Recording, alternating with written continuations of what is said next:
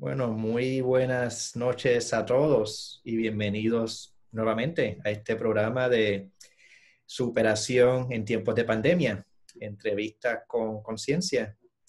Y la noche de hoy tenemos una invitada bien especial. Tenemos a Amina Edlin Ortiz Graham. Ella es una, pues, una importante maestra de constelaciones familiares y también es una importante guía sufi.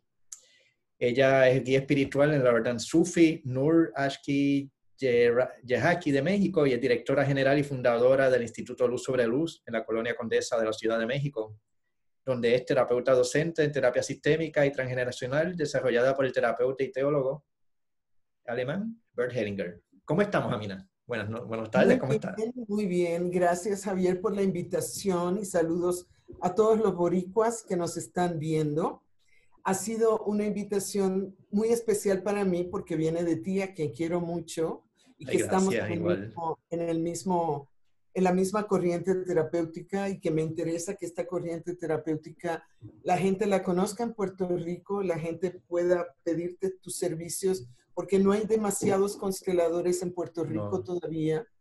Y es algo que deben de usar mucho los puertorriqueños. Ah, como te acordarás, pasamos dos años más o menos dando el curso allá eh, en, con Francisca, con la profesora Francisca Ortiz de, de, la escuela Montessori y fue un éxito realmente el curso y ahora lo que queda es que se propague por los diferentes puntos de la isla la posibilidad de que una persona en Puerto Rico no sabe eh, qué le pasa, pero perdió el sueño, ya tiene insomnio y por qué no puedo dormir por la noche, o por qué siempre me enamoro de alcohólicos, o por qué siempre me enamoro de hombres violentos, o por qué me enamoro de mujeres violentas, porque aunque obviamente los feminicidios son eh, de el sexo masculino para el sexo femenino, por lo general, también hay muchas mujeres violentas.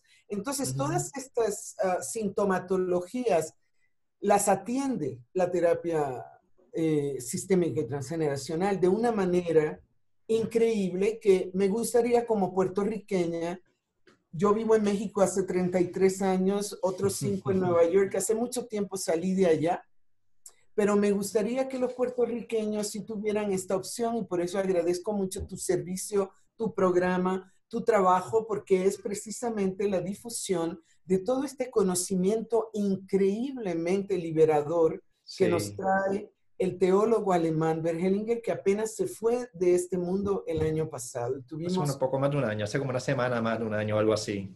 Exacto, el 19 de septiembre. Nunca lo vamos a olvidar porque en México el 19 de septiembre ya ha habido dos terremotos muy serios. El del 85 fue el 19 de septiembre. Fue un aniversario. El, el, 10, el del 17 ocurrió justo cuando venía María a Puerto Rico.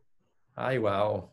O sea, el 17 de, septiembre, eh, perdón, el 19 de septiembre del 2017 fue que ocurrió otro temblor aquí muy fuerte que destrozó muchas cosas y estaba, yo estaba tomando un avión de Puerto Rico para acá cuando nos agarró el temblor en el aeropuerto llegando y fue muy fuerte eh, ese temblor pero gracias a Dios, este 19 de septiembre todo estuvo tranquilo y estamos este, celebrando que ya se está, ah, ya vamos de salida de la cuarentena. Usted, ¿tú cómo estás, Javier? También me gustaría preguntarte.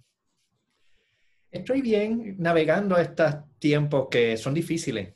La verdad que emocionalmente son fuertes para todo el mundo pero uno también tiene la fe de que todos estos momentos difíciles nos ayudan a profundizar más en quién nosotros verdaderamente somos. Porque pues todos llevamos roles, o sea, pues yo soy ingeniero y soy facilitador de constelaciones y soy atleta y soy uniciclista y soy este padre de familia, soy mil cosas, pero mucho más profundo que eso soy Javier. Y cuando estamos en una pandemia que nos encierran dentro de cuatro paredes, indefinidamente sin trabajar, con unas preocupaciones económicas, ahí es que uno tiene que encontrarse con quién soy yo. Y ese reto es el que yo estoy tomando con este programa de los jueves, de, pues vamos a ver cómo podemos no solamente sobrevivir a esta pandemia, sino hacernos mejores seres humanos gracias a todo lo que estamos viviendo en este momento histórico. Así es, Javier. Y se te olvidó decir algo, aparte eres guía turístico. Así, guía turístico, exacto. Eso también es muy importante. Es una labor importante. Sí, algo que me apasiona mucho. Dar a conocer todo el conocimiento de quiénes somos los puertorriqueños a través del país y de lo que tú muestras y la historia. Es algo fascinante. Historia. Porque te acuerdas que Angélica Olvera, que es una maestra mutua de nosotros, siempre decía, y nunca se me olvida, eh, constelar, las constelaciones son historia, es decir, son la historia son la historia de esa persona, la historia de la familia de la persona. Así es que hay que saber todo, eh, porque esa familia viene de, por ejemplo, en México, ¿no? De la revolución. Entonces yo atiendo a una persona que viene de la revolución mexicana, todo su linaje, qué pasó en la revolución mexicana. Toda esa historia es, es, es eh, pertinente que la sepa el constelador para que tenga un amplio margen para entender dónde es que está el coágulo sistémicamente que no fluye, ¿no? ¿Dónde es que se atora o dónde se atoró el amor hace tiempo? Porque como sabes que las exclusiones, pues son una cosa en el sistema que atora el amor y que, y que quedan grabadas para las próximas generaciones, ¿no? Sí. Y todo el mundo se le hace tan fácil excluir porque uno, eh, la mente es, es, la loca de la casa, ya tú sabes, ¿no? En la mente dice, ah, este hijo mío es muy alcohólico, siempre me hace pasar vergüenzas, vete de la casa, ya no somos tus padres, eres, eres la vergüenza de la familia, chao, no te quiero volver a ver. Sí, sí, solamente trae problemas, eso es todo lo que él hace. Exactamente. hay un pequeño problema con eso. Exactamente, porque ese niño va a reencarnar ¿Se me explicó? si, no, si, no, si no integran la, la, la, sintomatología de ese hijo, pues obviamente el nieto o el bisnieto va a salir exactamente con los mismos síntomas porque el sistema familiar o el alma de la familia no tolera la exclusión, como ya sabemos, ¿no? Entonces, eso nada más que haya excluidos en nuestras familias ya resuena con nuestros problemas. Muchas veces nuestros problemas no son tan nuestros como parece, son de, los, de los familiares que fueron excluidos a veces. Es increíble lo que Hellinger descubre y lo que aporta. En el caso, el ejemplo que tú diste, por el que yo tengo un hijo alcohólico, yo puedo pretender que ese hijo no existe y puedo decir, no, yo no sé nada de él, no lo quiero ver, pero eso es una fantasía, o sea, adentro de mí yo voy a estar preocupado, ¿dónde estará él? ¿Estará vivo? Estará... Por un, por, un, lado, eso es cierto, pero por otro, todavía peor, es que son inseparables esa madre y ese padre. Eso me refiero, sí. Inconscientemente uno está preocupado. Que la exclusión, vamos a decir, no, no, es, no puede darse realmente, o sea, es una imposibilidad sistémica excluir a alguien. Por eso es que la exclusión no progresa y por eso es que en nuevas generaciones vienen los mismos síntomas de lo que quisieron excluir, lo que se quiso eliminar. ¿Sí me explico? Ahí reaparece. ¿Por qué? ¿Por qué reaparece? Bueno, pues porque entendemos que esa, ese coágulo o esa sintomatología o ese, ese conflicto es, eh, como se decía anteriormente cuando empezamos el embrollo, ¿no? El embrollo este, es una consecuencia de actos anteriores de la familia y no se puede este, disolver. Sí. O sea que entonces tenemos esta mentira que estamos cargando, que es la exclusión, y esa mentira nos trae problemas que después no entendemos.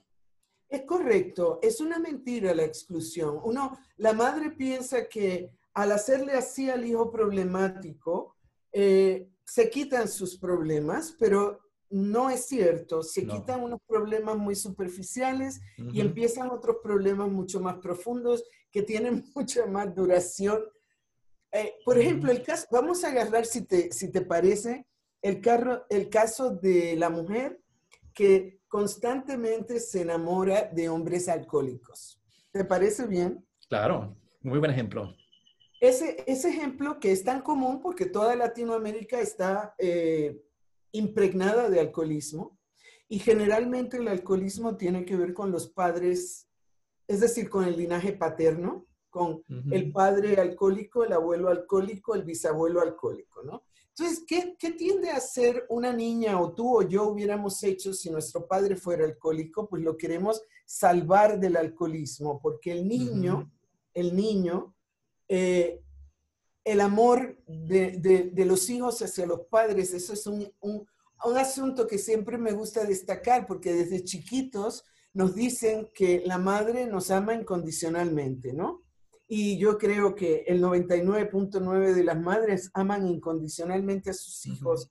Sin embargo, los hijos, lo que nunca nos dicen y lo que parece más velado es que también los hijos tenemos un amor incondicional para los padres. Entonces, esa niña ama a su padre alcohólico, no, sobrio alcohólico, lo ama eh, con una filialidad, con una fidelidad también que aguanta todo. Entonces esa niña ve al padre que llega y, entonces en su anhelo de niña es salvarlo y su alma está completamente identificada con el padre. Pero ¿qué sucede? Y bueno, y ver para la niña ver a la madre afligida porque el padre llega bebido, etcétera, ¿no? Todo eso hace que los hijos, si son siete hijos o si son tres o si es uno, todos ellos van a querer salvar al padre del alcoholismo porque todos venimos ya con un chip de los padres son los más importantes que vivan y los hijos no son tan importantes que vivan. ¿Por qué? Pues obviamente porque los padres son los que, si te acuerdas de la, si, si ponemos el ejemplo de cuando vivíamos en la selva, pues no te puedes imaginar a una familia de cinco niños sin padres porque no van a sobrevivir. Sí. Exactamente. Por lo tanto, tenemos en el neocórtex un chip que dice, tú das la vida por salvarla de tus padres, ¿no? Para que sobreviva la especie. Entonces, eso por un lado, y por otro lado, el amor ciego, lo que llamamos nosotros el amor ciego del hijo, que es más que ciego incondicional y está atado a la sobrevivencia del hijo, porque por eso es también tan feroz el amor del hijo por los padres, porque el hijo sabe que si pierde la pertenencia con los padres, pierde la vida. Se muere, sí. No es un caso de vida o muerte. Exactamente. Entonces, todo esto es el trasfondo de que ahora Claudia llega a mi oficina y me dice, ay Edlin, es que no sé qué hacer porque es el quinto hombre del que estoy enamorada, que está perdidamente, que está perdido en el alcoholismo y no sé por qué siempre atraigo a hombres alcohólicos a mi vida. Entonces, la hipótesis no tiene que decir más nada la clienta o el consultante que llega para tú entender que la primera hipótesis de el constelador o la consteladora va a ser, eh, Claudia, ¿tu padre fue alcohólico? Sí, mi padre tuvo muchos problemas con el alcohol y en la familia son un problema muy serio. Perfecto. El constelador ya sabe que lo más probable o la hipótesis más eh, segura va a ser que ella está tratando con esos hombres de pareja de salvar a su padre del alcoholismo, porque por supuesto, cuando tú le dices a Claudia, a ver Claudia, entonces, ¿tú qué tienes que ver con el alcoholismo para que siempre estés en relaciones de alcoholismo? No, yo no tengo nada que ver con el alcoholismo, yo no bebo, yo no bebo ni una cerveza. Pero eso no es lo que es tener que ver con el alcoholismo el tener que ver con el alcoholismo no es que tú seas alcohólica y que tú también bebas. Tener que ver con el alcoholismo, aquí lo que quiere decir es que tenías un padre alcohólico Y tú tienes mucho que ver con el alcoholismo, porque esa fue tu crianza. Tu crianza estuvo llena de alcohol. Lo cual no necesariamente es negativo, Javier. Y ahí voy a pasar a lo próximo, porque quiero decir, ojalá que no se me olvide, porque quiero decir algo muy importante respecto a eso de, del alcohol, ¿no? Entonces, bueno, aquí tenemos a la niña Claudia, la niña chiquita, la Claudia este, adulta y la Claudia pequeña, pues yo voy a trabajar con la Claudia pequeña terapéuticamente que sueña con salvar a su padre del alcoholismo. Es un sueño noble, es un sueño bello, pero es un sueño irrealizable porque ningún hijo va a poder salvar a los padres de nada. El hijo es pequeño, el padre es grande. No hay manera que el hijo lo pueda cargar. No, no puede. No puede salvarlo del alcoholismo. Por lo tanto, ¿qué va a pasar? Que se va a quedar la niña que fue Claudia con esa añoranza y donde quiera que huela el alcohol, ¿se me explicó? Donde quiera que eh, sea estimulado una, la memoria de su padre en ella, ella mm, se va a levantar en su interior todo este, este mecanismo de hay que salvarlo del alcohol. ¿Se me explicó? Pero no va a querer salvar a las parejas. Eso parece que quiere salvar a las parejas del alcohol pero a quien ella en verdad está queriendo salvar y para quien ella está trabajando es para el Padre. Entonces, dicho esto, es, son dos comentarios muy interesantes para mí. Uno es que las mujeres que tienen este, que son muchas y que tienen esta eh, repetición, ¿sí me explico? Eh, siempre dicen, ¿por qué yo les atraigo a los alcohólicos. O en otros casos, ¿por qué yo le atraigo a hombres así? O viceversa. ¿Por qué yo le atraigo a mujeres así? lo más importante de entender es que no es que tú le atraes a esos hombres, es que a ti te atraen esos hombres. Eso es lo importante, porque ah, lo que hagan o, o, dejen de hacer ellos no va a redundar en tu, en tu felicidad y en tu progreso y en tu crecimiento. El punto, la pregunta importante para una persona que ya tiene el tercer novio alcohólico es preguntarse a sí misma, ¿qué tengo yo que ver con estos individuos que a mí me atraen estos individuos? ¿Qué tengo yo que ver con el alcoholismo? Eso por un lado. Y el otro comentario que sí me estoy acordando es que constelé a una mujer muy capaz y muy importante ella en México porque ella es este, líder de un sindicato muy grande de justamente de trabajadores de la salud que ahora están, que ahora le debemos tanta gratitud. Mm. Y entonces ella me vino a ver diciéndome, yo vengo a ver lo del alcoholismo porque me da mucho miedo que mi hijo y yo vayamos hacia allá. ¿Pero por qué? Ah, bueno, porque en mi familia hubo mucho alcoholismo. Perfecto, hacemos la constelación. Mira, Javier, eso es memorable, porque estaba todo mundo en la constelación, que para quien no sepa es una dramatización o una representación de la familia de quien te viene a ver a consultarte. Entonces ahí estaban representados sus padres, sus hermanos, ella y había una violencia muy fuerte en el, en el salón. En el campo de ella se, había también una ira asesina, es decir, de esta ira que realmente sí es muy fuerte y también es transgeneracional, no es, no es personal, sino que viene de atrás, ¿no? Y tú la distingues. Entonces, ah, ah, ah, estaban todos como en una cuestión muy violenta el uno con el otro. Entonces, digo yo, este, le pido a una alumna muy querida de nosotros que se llama Drusila, que representara el alcoholismo, pero ella no sabía que iba a representar. Yo le dije, por favor, eh, Drusila, únete al campo, no te voy a decir lo que tú representas y mira a ver cuál es tu lugar. Entonces, Drusila empieza a moverse por todo el campo y ¿sabes ella era el alcoholismo, obviamente ella no sabía que era el alcoholismo, pero tú sabes lo que ella se dedicó a hacer, a calmar, a pasarle la mano por la frente y a, y a calmar a todos los que estaban en un, en un estado muy violento.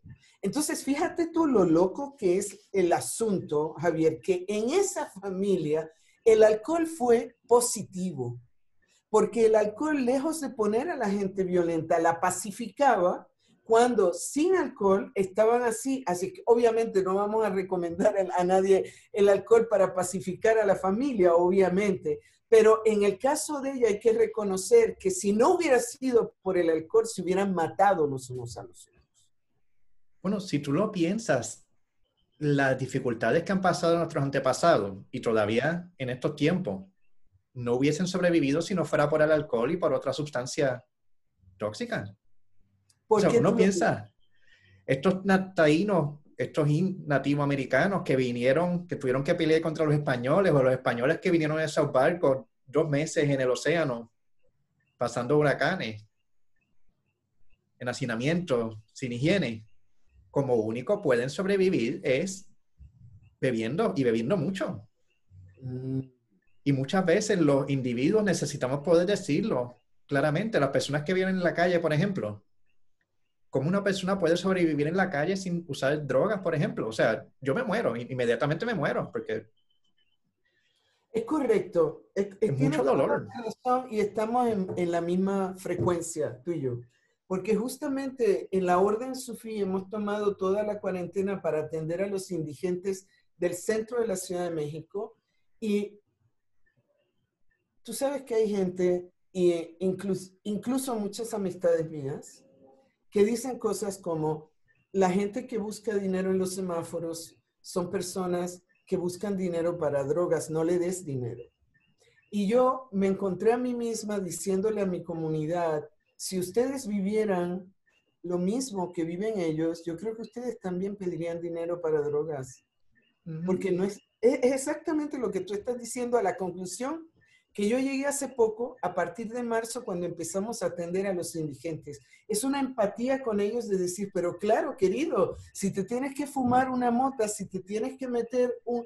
para poder sobrellevar lo arduo, la adversidad cotidiana, porque esa gente todo el tiempo está siendo robada a ellos. Sí, Entonces, lo menos que, o sea, yo, tú le llevas una chamarra y a los tres días regresas y ya les robaron la chamarra, porque ellos no tienen casa, por lo tanto ellos no tienen dónde dejar cosas. Y los mismos que ellos le dicen, por favor, cuida mi caseta, porque hacen casetas con plástico y con cartones, ese mismo que está cuidando es el mismo que puede llevárselo todo, porque ellos no son respetados. Si me explico, no va a salir un policía a defenderlos. Exacto. O sea, es una cosa muy... Y, generalmente son excluidos que se, ah, que se renuevan. Si me explico, es decir, representan a excluidos de sus familias. Una de las preguntas que hay que hacerse, y tú la acabas de contestar, es ¿qué pasó con estas personas antes de que terminaran en la calle? ¿Qué líos familiares tenían? ¿Pasaron por abuso? Sí, claro. ¿A quién están representando en la familia? ¿Quién estuvo excluido que ellos les están siendo fieles y entonces están escogiendo tener una vida similar? Correcto. Hay, hay diferentes procedencias, tú sabes, es, es muy diversa la población de la calle. Unos vienen por esto, otros vienen por lo otro, otros vienen por... O sea, eh, es una gran familia los, los pobladores de la calle de todos los países, porque no todos van por las mismas razones. Pero te, quería decir que tienes toda la razón y, y, que me encanta que lo hayas dicho porque nunca, nunca oigo a nadie decir que si alguien necesita tomarse un trago de alcohol o, o, meterse alguna droga recreativa, va a ser una persona que está en esas condiciones tan paupérrimas, porque también ellos tienen que soportar dolores, porque ¿De dónde van a sacar para los medicamentos? En las clínicas muchas veces no, ahora mismo yo no he logrado internar a un homeless, a un, indigente que, quiero internar porque tiene diabetes y tiene todos los pies hechos leña, ¿se me explicó? No me lo aceptan en ningún lado por la contingencia, porque eh, por la cuarentena y la contingencia está todo, no entra nada ni sale nada. ¿Se me explicó? Está todo como sellado.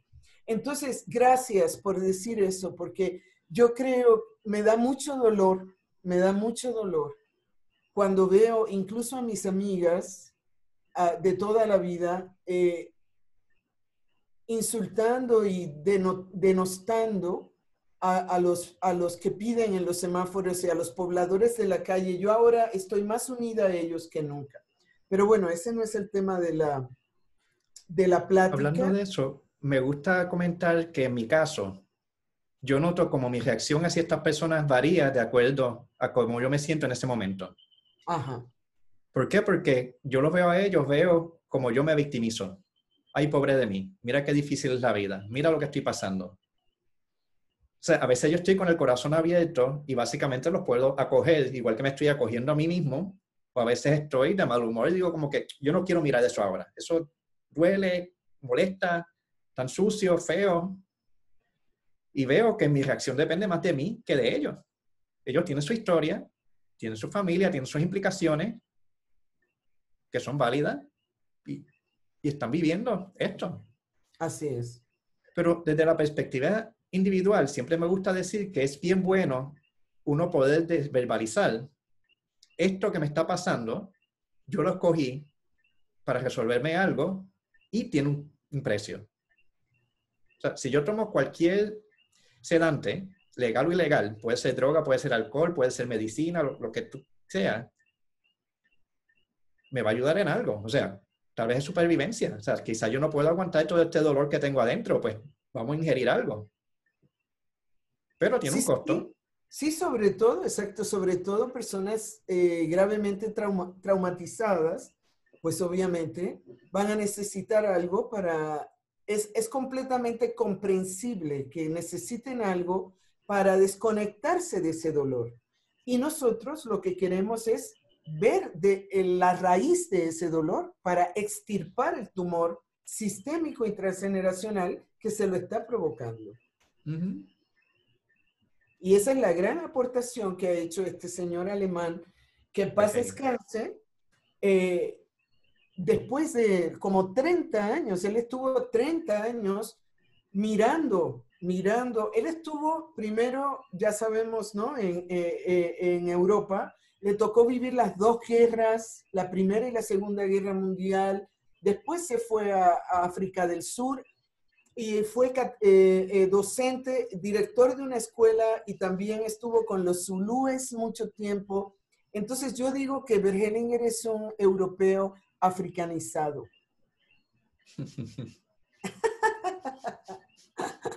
Hay muchos africanos europeizados, pero hay pocos europeos africanizados. Y ese es Bergelinger. Entonces, cuando él vio que en África la gente tenía orden en los sistemas familiares, que, que un nieto nunca le iba a gritar a un abuelo, que un hijo nunca se iba a poner como si tuviera más autoridad que el padre. Eso es impensable en las tribus, porque en las tribus hay un orden lo que él llamó los órdenes del amor, se dan espontáneamente. Es en la modernidad que esos órdenes se han trastocado. Y ahora el nieto, ya tú sabes que por 10 dólares de crack, nietos han matado a la abuela porque no se lo quieren dar. Eso es triste, sí. Entonces, yo misma soy un producto de esa modernidad. Yo trataba muy mal a mi madre. Este, eh, cuando discutíamos en mi adolescencia, yo no tenía a mí, sinceramente, te confieso que quien realmente a mí me ha enseñado lo, el valor y la luz del respeto fue Bergelinger. Porque sin respeto, el amor no puede fluir tampoco. ¿Sí me entiendes? En una familia.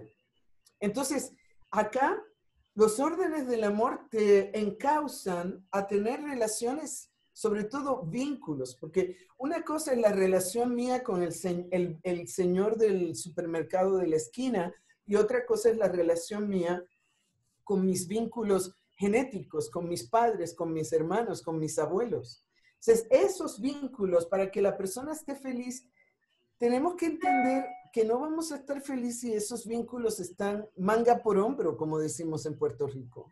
¿Se me explicó? Esos vínculos tienen que estar bien, sólidos, sin ruido. Si hubo ofensas, se tiene que, eh, ah, ¿cómo se diría? Cesarlas, mirarlas. Sí, mirarlas, este, resolverlas, ah, eh, eh, sanarlas, ¿no?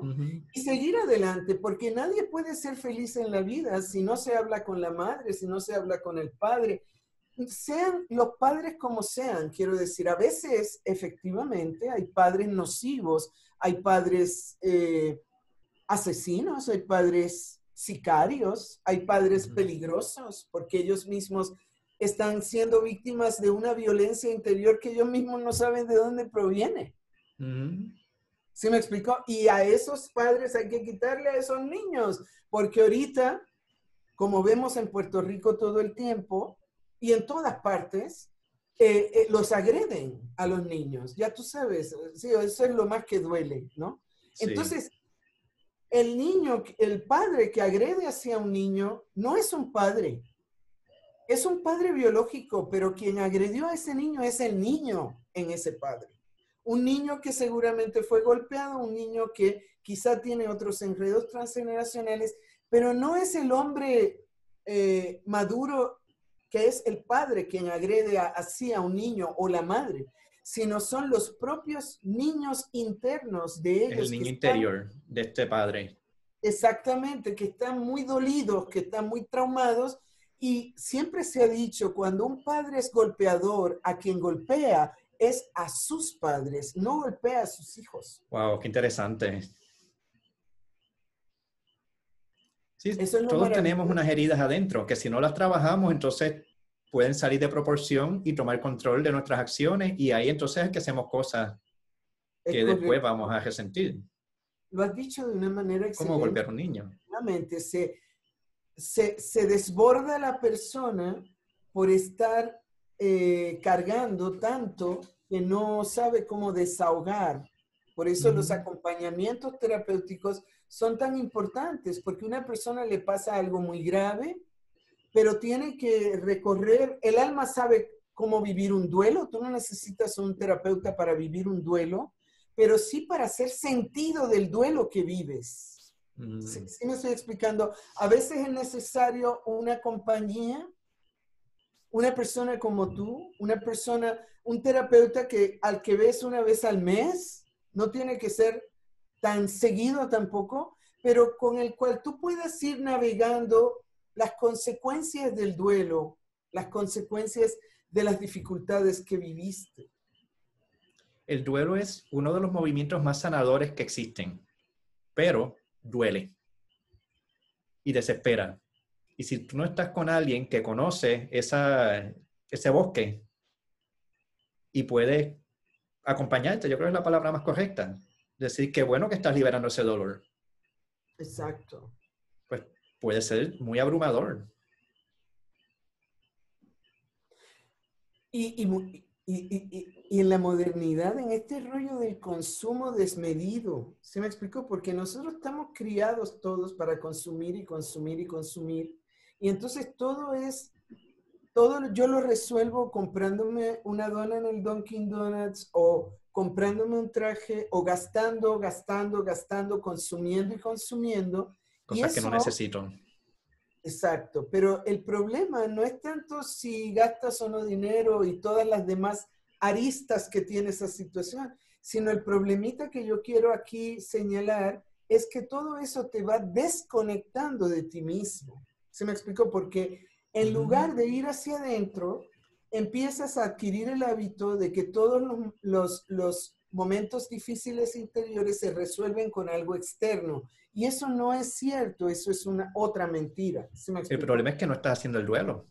No, ni, ni, ni estás haciendo el, no estás haciendo el duelo con conciencia, que es lo que tú estás diciendo, y tampoco estás abierto a conocerte a ti mismo. Hoy en día los jóvenes buscan las redes sociales a buscar likes. Ese es todo su, su tape lo que los hunde mucho más en el, en el hoyo, los profundiza en, en, el dolor y en la falta de control. Exacto, exacto.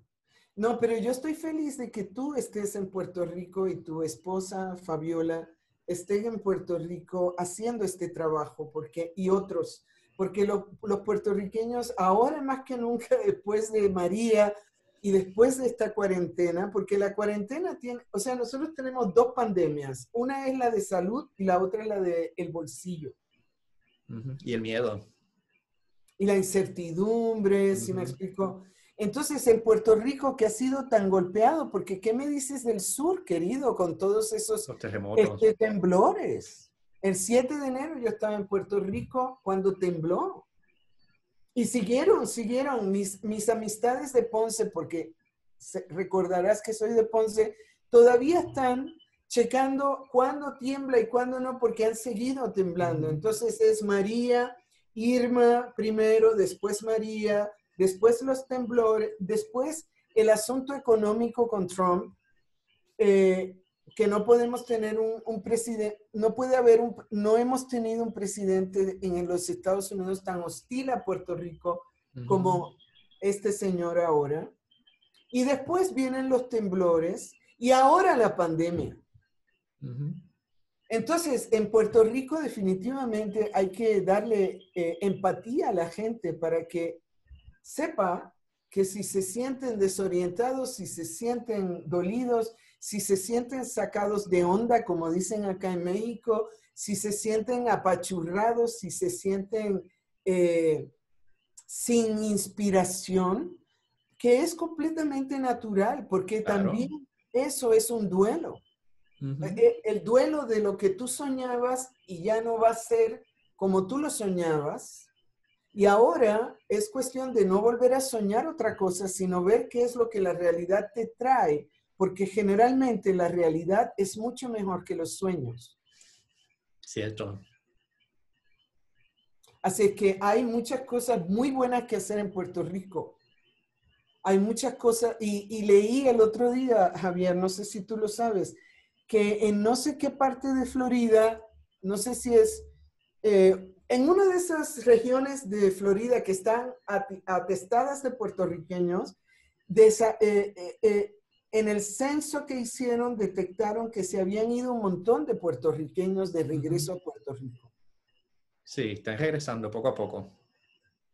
Digo, yo no estoy diciendo que es bueno que regresen o que es malo que se vayan, porque es muy difícil pasar juicios sobre esos movimientos, ¿sí me explicó? mira, mira tú el Dalai Lama. El Dalai Lama no solamente se tuvieron que ir del Tibet un montón de tibetanos oprimidos por los chinos, sino que se tuvo que ir el propio Dalai Lama. Porque lo iban a matar. Porque lo iban a matar. Entonces, no podemos decir hoy día, de esto hace como 40 años, una, sí como 40 años, no podemos decir hoy día que eso fue malo porque hoy día el mundo entero goza de la tradición radiante del el budismo tibetano Mahayana, gracias a que él salió y gracias a que ha mm. dado la palabra de lo que es esta sabiduría y esta luz en todo el mundo. Sí, sí me explico. Entonces, no se puede decir, es malo que los puertorriqueños se vayan, es bueno que los puertorriqueños no se vayan, porque siempre uno no, en esos juicios uno no contempla el macro.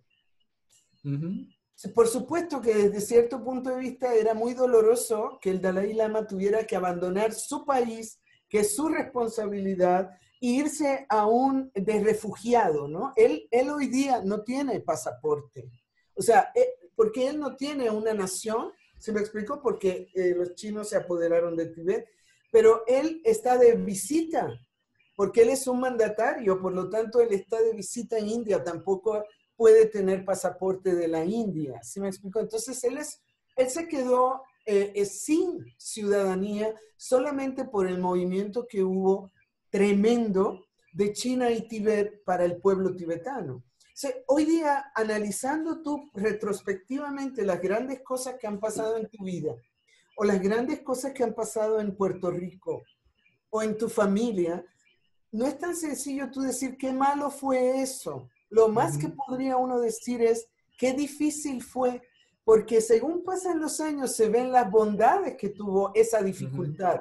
Y, y él mismo lo dice, no, no me atrevería yo a decirlo de su santidad el Dalai Lama, pero él mismo lo dice, él dice, gracias a esta dificultad, hoy día nosotros tenemos amigos en todas partes, porque Tibet era cerrado, era cerrado cuando pasó eso. Es decir, a Tibet tú no podías ir de viaje a visitar como cualquier turista, a menos que no procesaras una solicitud.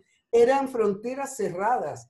Y él está ahora feliz de que se haya abierto, ¿no? Entonces son movimientos muy grandes que pasan en la vida personal de uno, en la familia, en la pareja, que cuando pasa el tiempo, entonces uno aprecia, y por eso la gente que dice por algo pasan las cosas, no lo dice a lo tonto, porque hace poco vi un meme que decía, sí, por algo pasan las cosas, como por ejemplo que, eh, que, que, el gobierno es, es, es, es un estúpido y cosas así. No, por algo pasan las cosas en el mejor sentido, quiere decir que hay una, un contenido de sabiduría en todo lo que ocurre. Como dicen las tradiciones sagradas, no se mueve ni una hoja sin el permiso de lo divino, ¿no? Entonces, cuando uno tiene tiempo para ver, entonces tiene perspectiva y dice, ah, con razón. Y por eso podemos decir, no, lo sabemos en este momento, pero por algo pasan las cosas. En esa confianza de que estamos en la dificultad y en la facilidad sostenidos por el campo. Acá diríamos sostenidos por el campo, por el campo morfogenético que te dio la vida. A fin de cuentas, todo es perfecto. Lo que pasa es que en el momento uno no lo nota porque uno está en el medio del torbellino. Pero cuando uno mira hacia atrás en la historia, tanto la personal como la del país de uno y del mundo, uno dice, pues sí, así tenía que ser y así fue. Así es. Y de eso se tratan las constelaciones familiares. Estamos mirando todo esto que no trae paz y nos desafiliamos y decimos, esto es. Exactamente, las constelaciones familiares son una manera de visitar la historia de la familia y la historia personal y integrar lo que quedó fuera, unir lo que quedó separado y quedar sanado para seguir adelante. Sí, y es bien efectivo.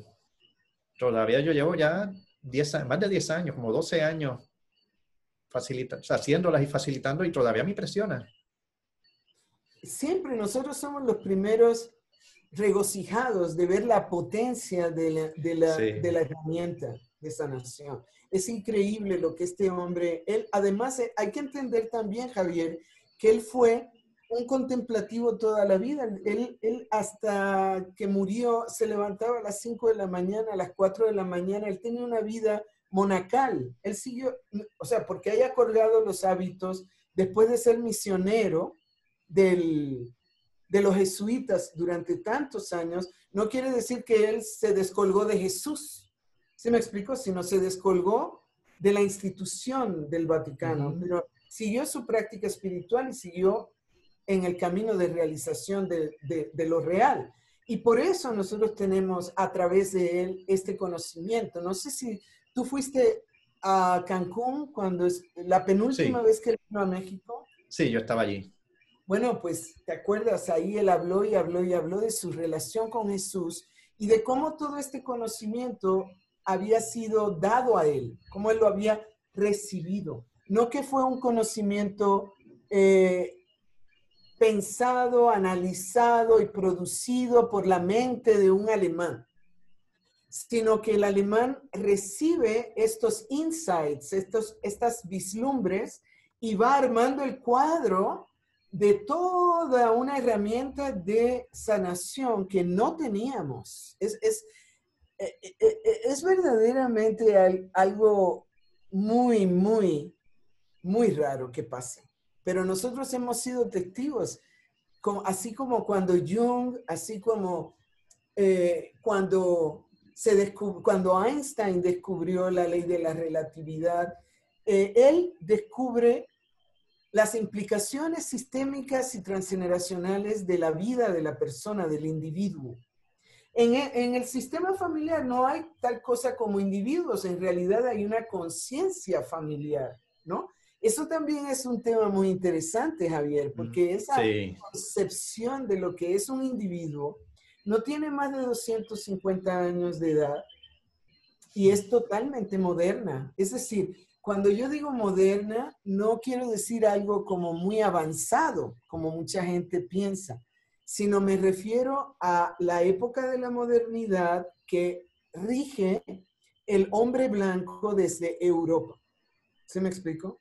Y que establece los criterios del hombre blanco como los criterios válidos, es decir, el hombre eh, tiene que ser hombre porque la mujer es menos, tiene que ser blanco porque todas las demás tintes de piel son menos o son malas, y tiene que ser eh, católico porque esa es la religión, y tiene que ser eh, anglosajón porque ellos son los superiores o europeo, ¿no? Entonces, y tiene que ser de derecha porque la derecha es la que cuida todo ese perfil, si me explico, del europeo moderno, de ahí es que viene la modernidad, de ese hombre que coloniza a una buena parte del el planeta, toda América Latina, toda África prácticamente, ¿sí? Y esa mentalidad colonizadora que se hace de lo que no le corresponde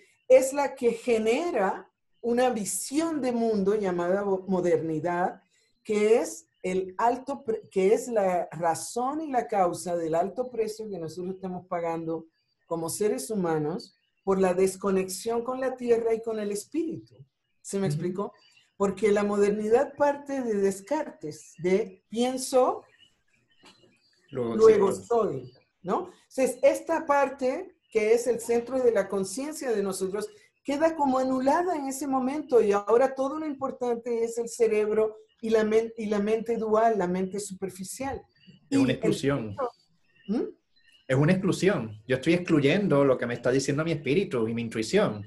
Exacto. Y me, y me voy a quedar muy empobrecido en realidad de lo que era en realidad al, en contraste con lo que era el hombre universal anteriormente, o el ser humano universal, ¿sí me explico?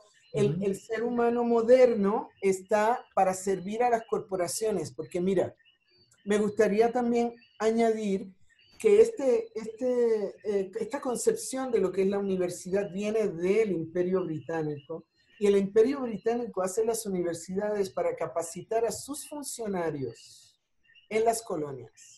Ese es el origen de nuestras universidades. ¿Sí me explico? O nadie creó una universidad para ilustrar, para educar y para iluminar a los alumnos, sino para enseñarles cómo administrar el imperio. Y, cómo administrar el imperio sobre los demás que no son parte del imperio. ¿Sí me explico? nosotros en Puerto Rico sabemos esto, vaya, tenemos este conocimiento en el músculo, ¿estamos de acuerdo? Porque todos hemos vivido la colonización de una manera un poquito más aguda que el resto, porque mira, cuando me vine a vivir a México, yo decía, no, es que Puerto Rico, pues esta es la situación y el estatus. Y decían, ni te preocupes, porque acá no somos colonia, pero vivimos como si lo fuéramos. Pero no nos vamos a meter en, esas, en esas áreas, sino solamente para remarcar que nosotros tenemos que despertar de este sueño de la modernidad y tenemos que despertar de tantos sueños que son los que nos llevan lejos de lo que yo quería hablar en este programa, te consta, que es el proceder fenomenológico dentro de las constelaciones familiares y que es el aquí el ahora del budismo también. Pero muy interesantemente, fue un europeo justamente, Edmund Husserl, el que diseñó toda, él era de hecho el maestro de Heidegger, y él fue el que esbozó toda la fenomenología. Y Hellinger se sirve de la fenomenología para hacer el sustento filosófico de todo lo que él trae. Entonces, nosotros como consteladores, como tú mejor que nadie sabes, tenemos que estar completamente ubicados en el momento presente, en el aquí, en el ahora. Y la gente que nos está oyendo quizá van a decir, pero no están hablando de la historia de la familia, no están hablando del pasado. Sí, el pasado tiene que mirarse para que haga sentido en el presente, pero el constelador y todo ser humano donde tiene su mayor fuerza es cuando está ubicado en el aquí, en el ahora. No está disperso mentalmente. Entonces, eso que es tan saludable, que es tan sano, es un prerequisito para el constelador hacer su trabajo. O sea que hemos sido tan afortunados de recibir un oficio que al mismo tiempo nos ayuda a estar despiertos. ¿Sí me explico? Porque lo que nos duerme es desconectarnos del momento presente y sobre todo de la respiración. Y si tú estás presente, conectado en cualquier situación, no, no, no vas a, a meter las patas con tanta facilidad porque estás siendo dueño de tu conciencia en ese momento. Pero cuando nosotros nos desconectamos de ese centro interno, es cuando nos debilitamos, cuando escogemos mal, cuando no sabemos qué decisiones tomar y cuando todo nuestro aparato se debilita. cierto. Y fíjate que nosotros podemos estar pasando el peor momento de nuestras vidas, pero si estamos en nuestro centro, estamos bien, estamos en paz. Exactamente. Si uno está bien con uno mismo y uno está en paz, lo demás es pecata minuta. Secundario. todo lo demás se puede, se puede vivir todo lo demás, no importa cuán adverso sea, si uno está ubicado donde le toca, porque ese es otro tema de, que nos fascina, es que cada ser humano fue sembrado en un sistema, fue sembrado en un linaje y en el otro linaje, y, y desde ahí es que puede florecer, ¿no? Por eso yo hice muchos trabajos con el título de eh, que le puso Bertolt Ulsamer a su libro, Sin raíces no hay alas, que es una expresión muy común en Alemania. Pero es tan cierta que yo me enamoré, eh, él es uno de mis principales maestros, Bertolt Ulsamer, porque él se especializó en trauma y a mí me interesaba mucho esa especialidad y, y he estado en muchos seminarios y entrenamientos con él. Pero cuando yo oí sin raíces no hay alas, efectivamente. ¿Y de quién crees que me acordé? De todo Puerto Rico, porque nosotros en Puerto Rico sí tenemos que preguntarnos cuáles son nuestras raíces y hacer contacto con ellas, porque que nosotros seamos una mezcla no nos hace menos que a nadie. Simplemente nosotros tenemos que con conciencia mirar nuestros orígenes, mirar a los taínos, mirar a los esclavos que llegaron, mirar a los europeos que llegaron y mirar a todos los puertorriqueños que han salido, que han cobrado vida de esa historia. Y cuando el puertorriqueño está en paz con todo lo que pasó, tal como pasó, está centrado. Sí. Sin raíces no hay alas. Tocó, tocó raíz y ahora tiene alas, porque the sky's the limit, como dicen, ¿no? Porque esa persona está en paz con su origen, lo tiene integrado y eso mismo es lo que le da fuerza al alma. Por eso también es tan importante la aportación que él ha traído, porque esa diferenciación de qué debilita el alma y qué la fortalece, no la teníamos tan claro hasta él.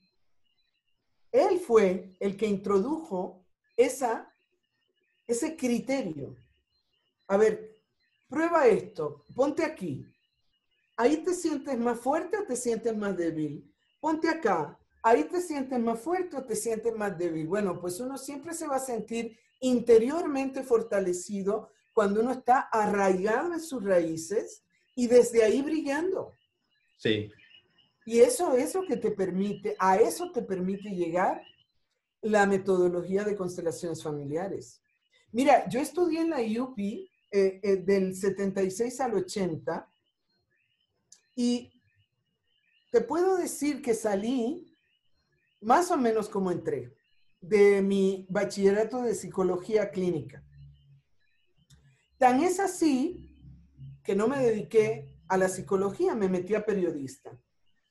Y gracias a Dios en Puerto Rico tuve el respaldo de periodistas como Ruth Merino, como Isabel Cintrón, que eran maravillosas y me ayudaron, fueron mis maestras en la redacción del periódico El Mundo.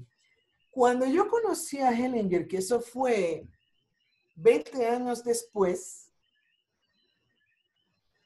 se abrió el cielo para mí, porque finalmente mi vocación de psicóloga, mi vocación de profesionista de la ayuda, se pudo hacer realidad.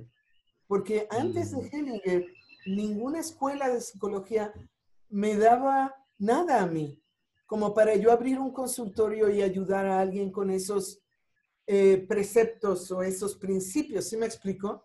Pero lo de Hellinger es tan potente y tan claro y genera un parteaguas de una manera tan rápida que cuando yo lo experimenté por mí misma, con mi propia familia y con mi propio drama familiar, yo dije, esto es lo mejor que yo he conocido para ayudar a otra persona.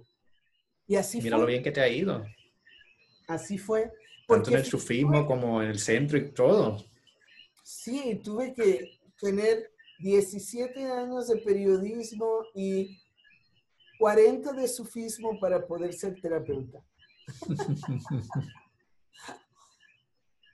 ¿Qué te parece, Javier? ¿Y qué oportunidad a los que nos están escuchando? ¿Perdona?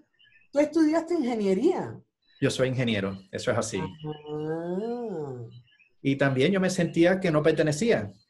Yo pues sí tengo la inteligencia, yo visualizo todos los planos antes de hacerlo, yo visualizo todo lo que estamos diseñando. Pero un flemático dándole orden, órdenes a unos coléricos no necesariamente está en su lugar. Y traté todo tipo de trabajo teniendo éxito, porque pues sí tenía éxito, pero no estaba con mis raíces, no estaba en mi corazón. Hasta que pues un día me dio un ataque de rebeldía, dije, yo voy a dejar la ingeniería, me voy a hacer terapeuta de masaje.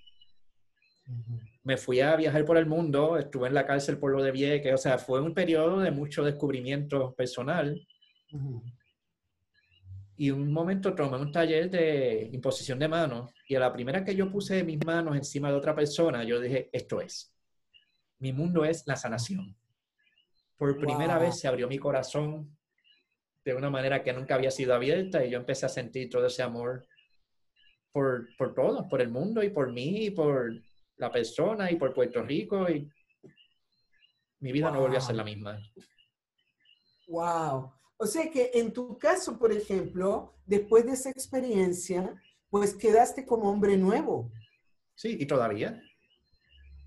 Cada cosa que ocurre, o sea, el huracán, los terremotos, los disturbios políticos, ahora la pandemia, eso cambia los muñequitos completamente. Mi vida no es lo mismo que era hace un año, ni hace dos años, ni hace tres años.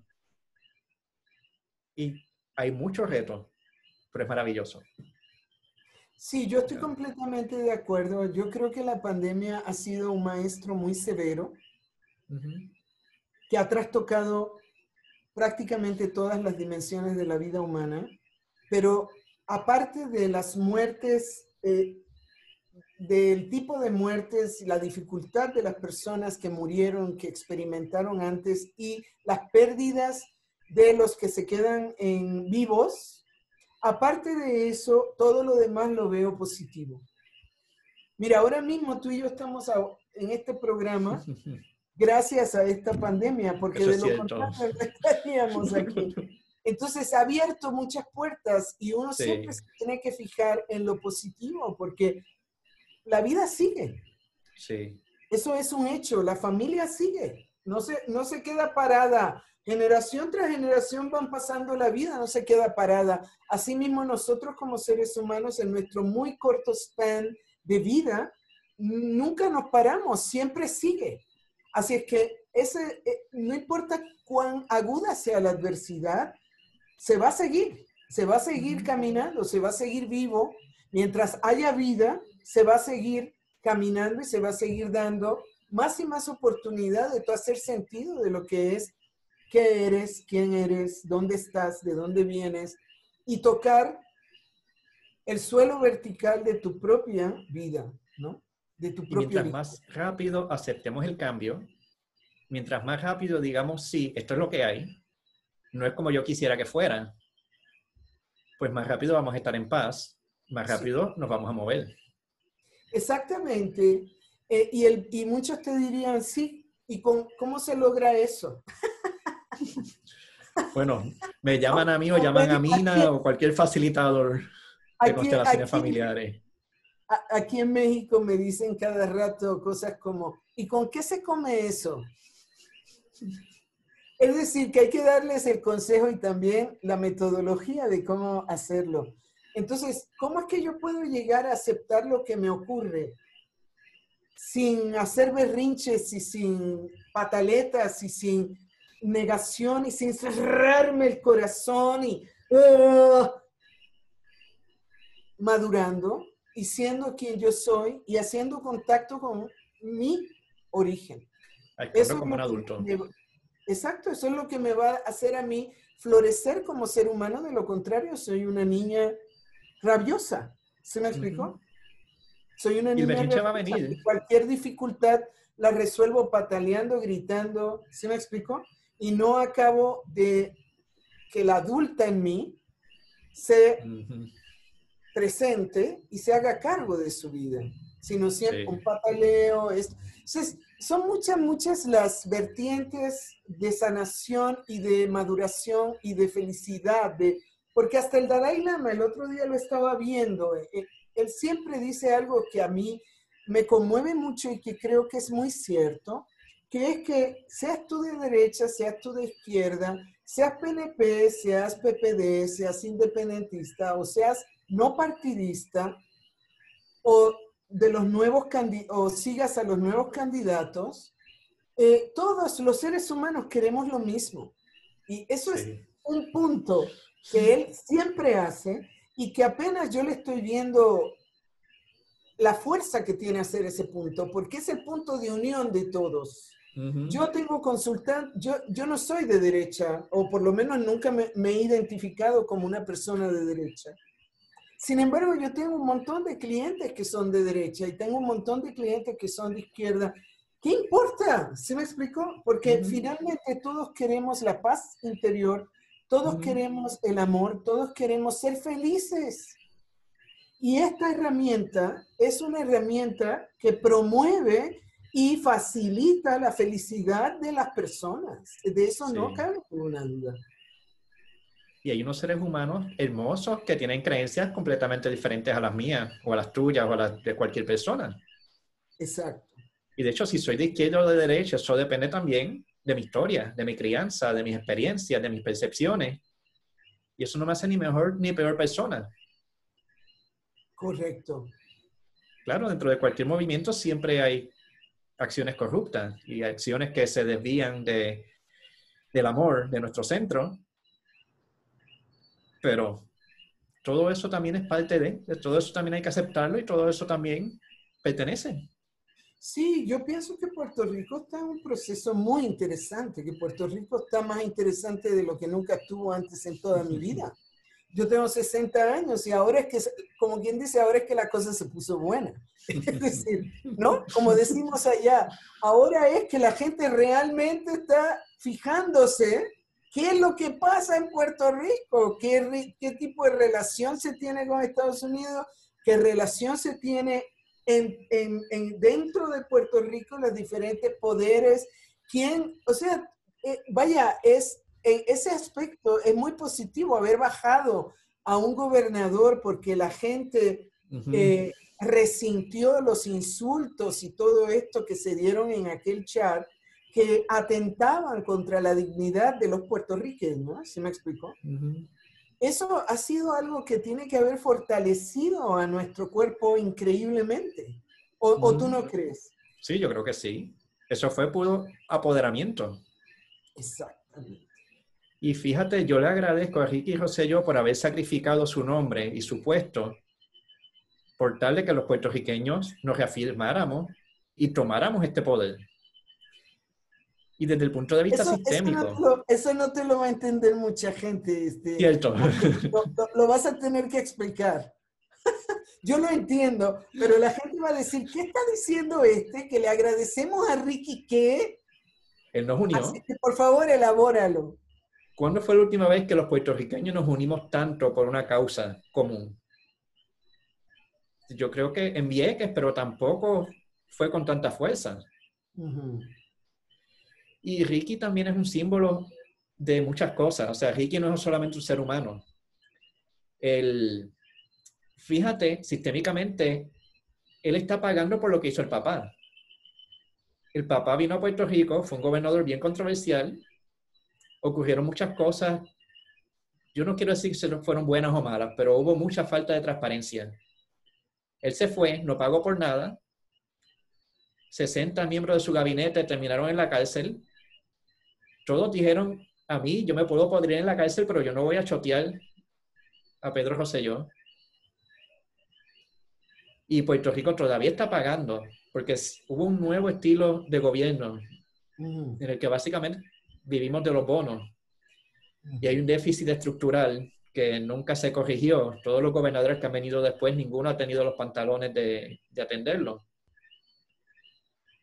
Pues este, nada, Ricky vino por paracaídas, porque yo soy el hijo de papi, aquí llegué sin experiencia ni nada. Obviamente, falta de madurez, porque no puedo decir que él sea mala persona, pero no necesariamente estaba actuando como adulto mientras manejaba ciertas situaciones. Y eso creó mucho resentimiento. Entonces viene el huracán que nos ha causado mucho, mucho dolor. Hay un luto que él mismo bloqueó. O sea, decir, aquí no hubieron muertos en el huracán, eso... Eso sí es, serio, sí, eso es muy serio. Sí.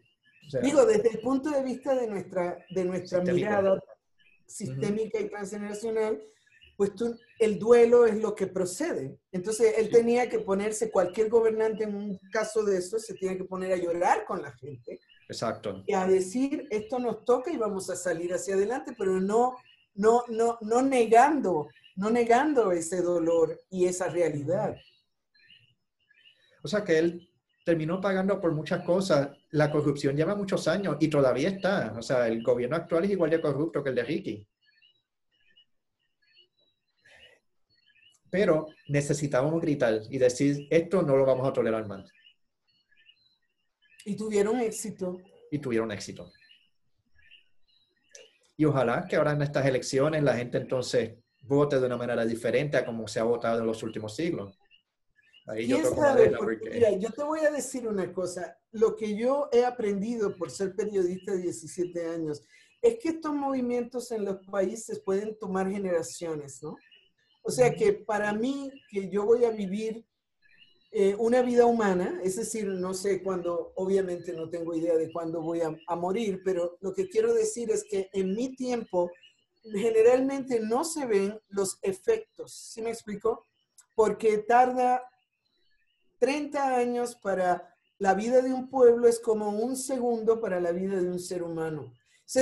Lo digo porque los puertorriqueños tenemos que tener mucha paciencia, porque no es que va a cambiar las cosas de la noche a la mañana, como tampoco en una familia las cosas cambian de la noche a la mañana, sino que es el mismo proceso de una constelación tarda a veces hasta un año o un poco más en hacer sentido en la persona. Es decir, yo hoy hago la constelación pues porque no puedo dormir y tengo insomnio y quiero ver qué me pasa voy a hacer la constelación y no es que mañana ya se acabó, ah, ok, sino que todo eso que tú ves y que, que el campo te muestra en la constelación, se va a quedar contigo asentándose y teniendo un proceso interno que probablemente te dure un año. Eso fue exactamente mi caso, déjame decirte. En la primera constelación que yo realicé como consultante y que estaba lejos de ser una terapeuta de constelaciones todavía, eh, al año exactamente yo me desperté sintiéndome tan bien, tan... Yo decía, pero ¿qué pasó? Porque yo me siento tan bien, no ha pasado nada, no me gané la lotería, no se enamoró de mí, este, eh, eh, una persona muy importante que amo mucho, sino, ¿por qué me siento tan bien? ¿Qué me pasa? Ese día se cumplía un año de haber constelado. El aniversario. Y, y, por ejemplo, yo no había visto a las mujeres de mi familia, yo no había visto a los hombres de mi familia. Yo andaba como las, como la gente de la modernidad con unas gringolas autocentrada o egocentrada y buscando mi conveniencia, ¿no? Es decir, tengo que estudiar, tengo que viajar, tengo que hacer esto, yo, yo, yo, yo, yo. Es increíble lo que la vida te va dando cuando te sales de ese patín y te descentras de, de tu yo. Se me explicó porque tu yo no es la medida de nada. Yo recuerdo haberme dado cuenta de que yo estaba sufriendo por las situaciones de mi familia, porque yo también estaba ubicada desde el centro, como si yo fuera el centro de la familia. ¿Tú me entiendes? Entonces, cuando yo vi que yo no era el centro de nada, sino que era un planeta y que el centro era el Sol, que es la vida misma, ¿se me explico? La vida misma es lo que es el, el centro. No es que mami está en el centro o papi está en el centro, sino en un sistema familiar lo que está en el centro es la vida. Y todos los demás son invitados a esa vida. No son el centro de esa vida. ¿Sí Ya el que tú realices eso en tu propio cuerpo, en tu propio ser, ya te hace una persona muy libre y muy compasiva porque ya no estás con las gringolas del ego. ¿Sí me explico? ¿Qué es lo que realmente nos hace sufrir. Eso es lo que realmente nos hace sufrir a nosotros, el egocentrismo y el estar queriendo controlar la realidad sobre la base de lo que el ego quiere. Como eso no es posible, pues nos va de la fregada, como dicen acá en México. Nos va, no, ¿cómo decimos en Puerto Rico, Javier? Este, nos jodemos. Exactamente, nos va re mal, nos va muy mal, porque todo el tiempo queremos un imposible. El mundo no está hecho para un ego, ni siquiera para el de Donald Trump, como él mismo se da cuenta todos los días, el pobrecito. Digo que, tú sabes, interiormente pobrecito. Porque precisamente es el colmo, es como un, una imagen caricaturesca de la persona que está completamente egocentrada. Nosotros hay casi 8 billones de personas en este planeta. Correcto. Yo soy una. O sea, ¿qué cambio yo puedo hacer? Hago, bueno, el cambio que tú puedes hacer es el que va directamente al campo y todos los demás lo reciben, aunque no sea obvio. Sí. Y al tomar mi lugar, ahí sí estoy manifestando algo. Exacto. Si trato de tomar el lugar de alguien más.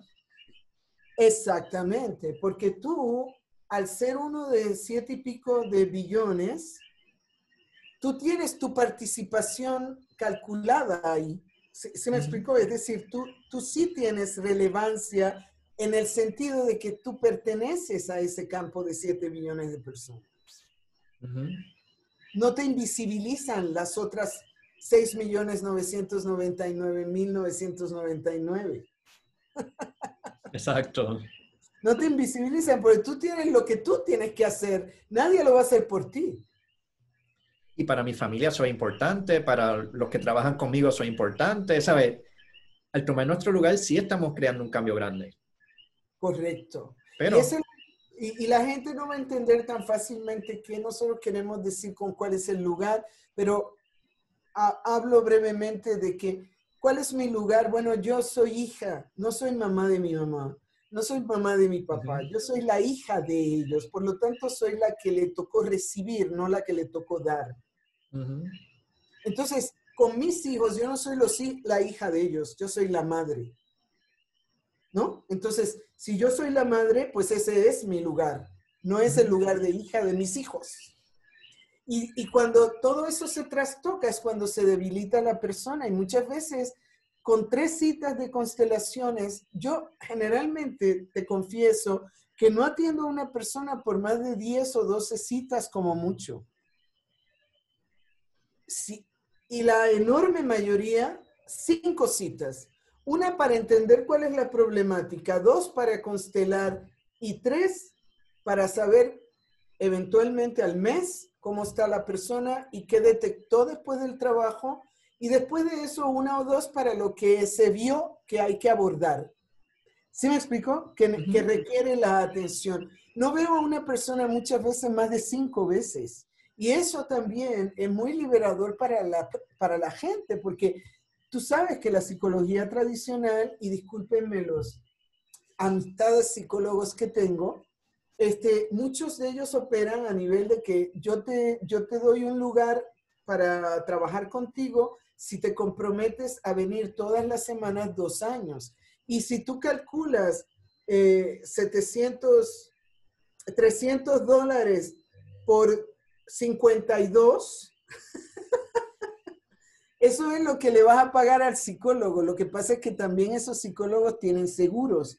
Pero para quien no tenga seguro, multiplica cuánto es 52 semanas, 300 dólares por semana por dos años. ¿Sí me explico? Y en estas eh, vertientes de sanación no es necesario una inversión de ese tipo y también es muy necesario lo que trae haberlo recorrido ese camino de, sanación. Digo que yo pienso que todos los que trabajamos como profesionistas de la ayuda, todos tenemos un buen lugar y todos tenemos que ofrecer algo a alguien. No creo que hay unos mejores y otros peores. Quiero aclarar porque dije lo de los psicólogos, porque yo estudié para eso, yo estudié psicología y esa era mi ambición, era trabajar como psicóloga desde el día primero, ¿sí me explico? Sin embargo, la vida me trajo otros entrenamientos aparte de la universidad y los agradezco mucho. Sin embargo, estoy completamente consciente de que para ser verdaderamente feliz es importantísimo lo que tú acabas de señalar, que es estar centrado donde la vida te sembró. Exacto. Porque de ahí es que sale la fuerza. Sale la inspiración para ir a hacer este proyecto, para buscar a los niños, para tener otro hijo, para vender la casa porque ya no la puedes pagar y ahora te tienes que achicar un poco, pero quizás dentro de tres años te vuelves a agrandar, para seguir el fluir de la vida. Porque el fluir de la vida nunca para. Y como dice Hellinger en el título de uno de sus libros, ¿no? El manantial nunca tiene que pedir eh, nunca tiene que preguntar por el camino, ¿no? El manantial de agua sabe perfectamente cuál es su camino y así podemos nosotros caminar la vida como un manantial que no, no tiene que preguntar por el camino porque está siendo llevado. Sí. Pero para uno poder ser llevado por la vida misma, necesita arraigarse sus raíces, ocupar su lugar. Y de ahí todo fluye. Bien poderoso.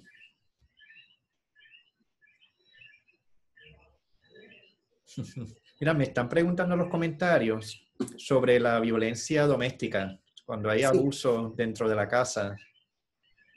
Eh, ¿Qué tienes que decir sobre eso? ¿Cuál es el lugar sistémico? ¿Cómo se puede resolver?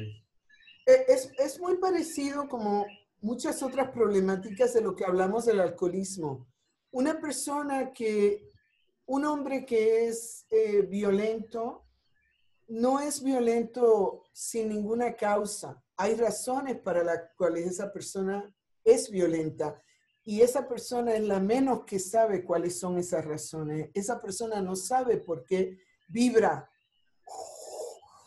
con violencia. ¿Sí me explicó? Entonces, es, una, una familia que ha sido azotada por violencia familiar, en, estas, en esta eh, eh, herramienta va a encontrar soluciones, porque se van a encontrar las causas de esa, violenta, de esa violencia para erradicarla. También hay profesionistas que lidian con la violencia desde el punto de vista de administrarla. Por eso hay cursos que se llaman Rage o Management. ¿Se me explicó? Es decir, cómo administras tu ira. Pero nosotros no nos dedicamos al expertise de cómo administrar la ira para que no salga en momentos que no es oportuno que salga esa ira y quizá pueda salir en otros que es oportuno que salga. Pero nosotros nos dedicamos a erradicar, a descubrir, como dijo Hellinger, la punta del ovillo, el punto donde se generó esa violencia que resuena ahora en esa persona, ya sea hombre o mujer, en una familia.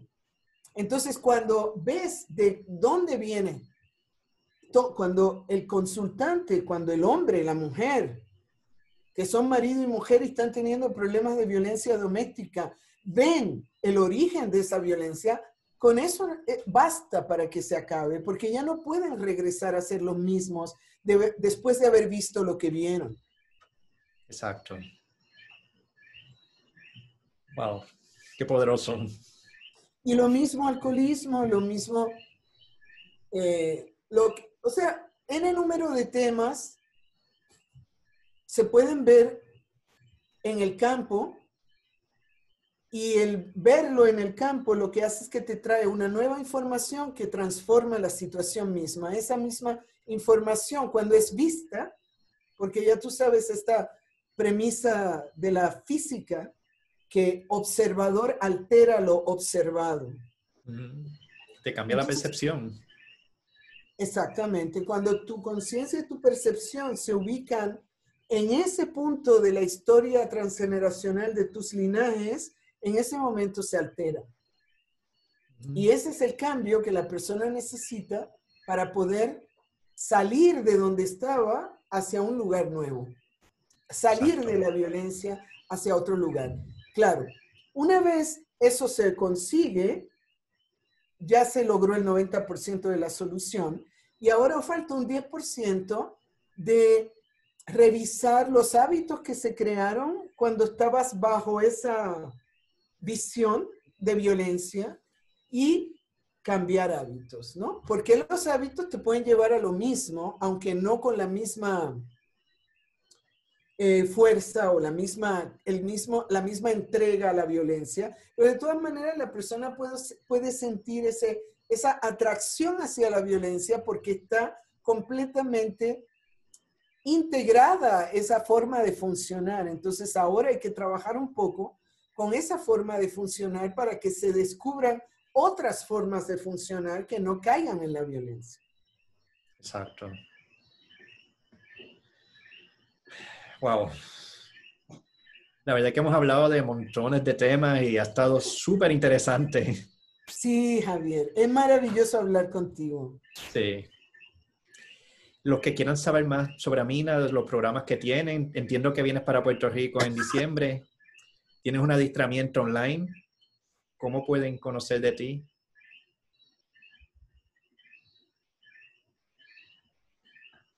Mira, voy, voy, a se fue como la pantalla un momento, sí, pero ahora estamos.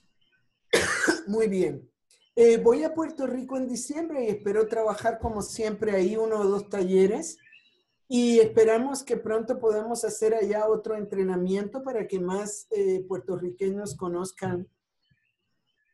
Gracias. Conozcan las aportaciones de Bergelinger y sobre todo también lo que me interesa decir, si me das la oportunidad, es que desarrollamos nosotros acá en México ahora por la pandemia un, entrenamiento, es decir, un diplomado en línea sobre todo el conocimiento de Bergelinger, pero no es para las personas que quieren aprender a constelar, sino es para las personas que quieren aprender lo que, lo que Hellinger aporta. ¿Sí me explico? ¿Por qué? Porque como esto cada día más se vuelve mainstream, hay mucha gente que quiere saber y yo lo veo constantemente por las preguntas que nos mandan. Y si mi hijo es esto, ¿qué implicaciones tiene? Entonces estamos haciendo un diplomado para que todo el mundo se entere. Son solamente cinco horas los sábados. En Puerto Rico sería de 11 de la mañana a 4 de la tarde cada sábado. Y son 12 sábados, 12 webinars todo el diplomado con todos los temas, la gente lo puede tomar un sábado y punto o dos sábados y punto, no, no tienes que, que, inscribirte a los 12 webinars para hacer todo el diplomado, sino también puedes inscribirte hoy sábado o el otro sábado o dentro de dos meses un sábado es uno nuestra manera de sobrevivir a la pandemia, porque como, te, eh, como estarás claro, a nosotros nos ha pegado mucho, pero nosotros trabajamos haciendo grupos, haciendo talleres de grupos, y llevamos desde marzo sin no, sin no, sin no podernos reunir. Entonces, para nosotros fue una manera de tener otro, otro diplomado en línea y ese diplomado está teniendo muchísimo éxito. Así es que yo invito a los puertorriqueños a inscribirse. A ti no te invito porque ya tú sabes todo lo que vamos a decir en el diplomado. pero no si todo, pero... Si conoces gente que le interesa el tema, pero diga, no, no, no, yo no soy terapeuta, yo soy electricista, pero me interesa saber de qué se trata esto y qué es lo que este hombre ha descubierto para yo estar bien, se pueden inscribir ese diplomado. Total que son como, no sé, como 35 dólares por, por sábado. O sea, es una, es una cuestión muy accesible. Como todo, como todo lo que nosotros hacemos en terapia transgeneracional y sistémica, es muy accesible porque si fuera por Hellinger, él no hubiera ni cobrado, no hubiera cobrado ni un peso. Pero hay que cobrar por el equilibrio entre dar y tomar. Y también porque desgraciadamente la gente toma más en serio las cosas que son pagadas que lo que son gratuitos. Mira, nosotros en el instituto hemos tenido actividades gratuitas y yo he, he contestado teléfonos en el instituto. No, no se preocupe, señor, es gratis. Ah, entonces no me apunten. Cuando tengan uno que no sea gratis, me llaman. Es irónico, pero es cierto. Sí. Entonces, eh, están invitados este es un sábado al mes y no es, es, es, el fin, el último sábado de octubre. Así que chequen en nuestras páginas en Facebook, Luz sobre Luz.org en Internet y Instituto Luz sobre Luz en Facebook. Ahí encuentran toda la información porque ahora, como decíamos, Javier, una de las grandes ventajas que tenemos es el cruce de las fronteras. Por esto del Zoom, por esto del Facebook, que ahora el mundo hispanoparlante podemos estar mucho más unidos y despertar juntos que lo que podíamos estar antes, porque esto pues prácticamente no cuesta. O sea, ¿cuánto te cuesta un Zoom? 15 dólares al mes, pero muchas personas son invitadas y no tienen que pagar el Zoom. ¿Sí me explico? Todo es como muy accesible. Así que estamos contentos. Este, hemos hecho muchas oraciones funerales. La gente nos pregunta, ¿y tú crees que si, que, que si, que si no hubieran cerrado las cosas, todo hubiera seguido igual? Yo digo, mira, por lo menos te puedo decir que yo nunca había hecho tantas oraciones funerales en mi vida desde marzo. Todas las semanas en nuestra comunidad tenemos que hacer oraciones funerales por algún familiar de, la, de, de los miembros de nuestra comunidad sufía acá en México. Entonces, efectivamente, sí se siente el, efecto del COVID en las muertes, en los hospitales y en las personas que han perdido a sus seres queridos. Nosotros, dicho sea de paso y con la intención de honrarlos, te quiero decir que quizá ya tú lo sabes, pero Anatolio y Diana, que eran dos, terapeutas, los de Puebla, de nuestro grupo con CUDEC, con la Universidad Multicultural CUDEC, murieron en, Uno después del otro. en 48 horas. Sí. Y dejaron a, a, sus dos hijos. Entonces, que gracias a Dios sus dos hijos ya son grandes y ya tienen pareja y todo. Y como dijo Angélica en, el, en, en la, en, en la, eh, en, el, en la ceremonia fúnebre que le hicimos por Zoom, todo fue perfecto porque ellos hicieron una labor maravillosa en la vida y ya se fueron juntos, ellos eran una pareja que se amaba entrañablemente y pudieron irse juntos y dejaron todo ya listo, porque ya sus hijos criados, ¿se me explicó? Entonces, pero claro, los que se quedan son los que sufren la separación. Sí. Así es que nosotros estamos eh, eh, tratando de usar los recursos que esta pandemia nos está poniendo para seguir sirviendo y para seguir prestando ayuda, Javier. Así que en Puerto, Rico, en Puerto Rico yo creo que nos vamos a ver en diciembre. Yo ya me voy a tener que ir. Sí, llevamos ya como hora y media hablando. yo, no he querido parar porque estaba interesante.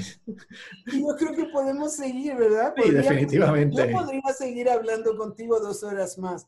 Pero tengo otra cita pronto, así es que ya me tengo que despedir. Y quedo a tu servicio, Javier, para lo que necesites. Muchísimas gracias. De verdad que ha sido un placer enorme compartir contigo y pues eh, nos estaremos viendo posiblemente en diciembre.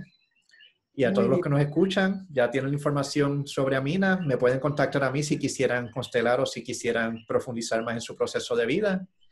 Y, Correcto. Y estaremos aquí, el programa sigue todos los jueves a las 6 de la tarde a través de mi perfil. Todo esto pasa también a mi página de YouTube y mi página personal, constelacionespr.com. Así que toda esta información está disponible para todo el mundo. Así es. Gracias, gracias por hacer este programa y por dedicarte a lo que te dedicas porque ayuda a los demás. Por eso te doy las gracias. Claro, un placer enorme. Hasta luego entonces. Y gracias, a todos los que nos escuchan. Que tengan buenas tardes, buenas noches. a mis boricuas queridos. Mi amor es Puerto Rico, ya tú sabes.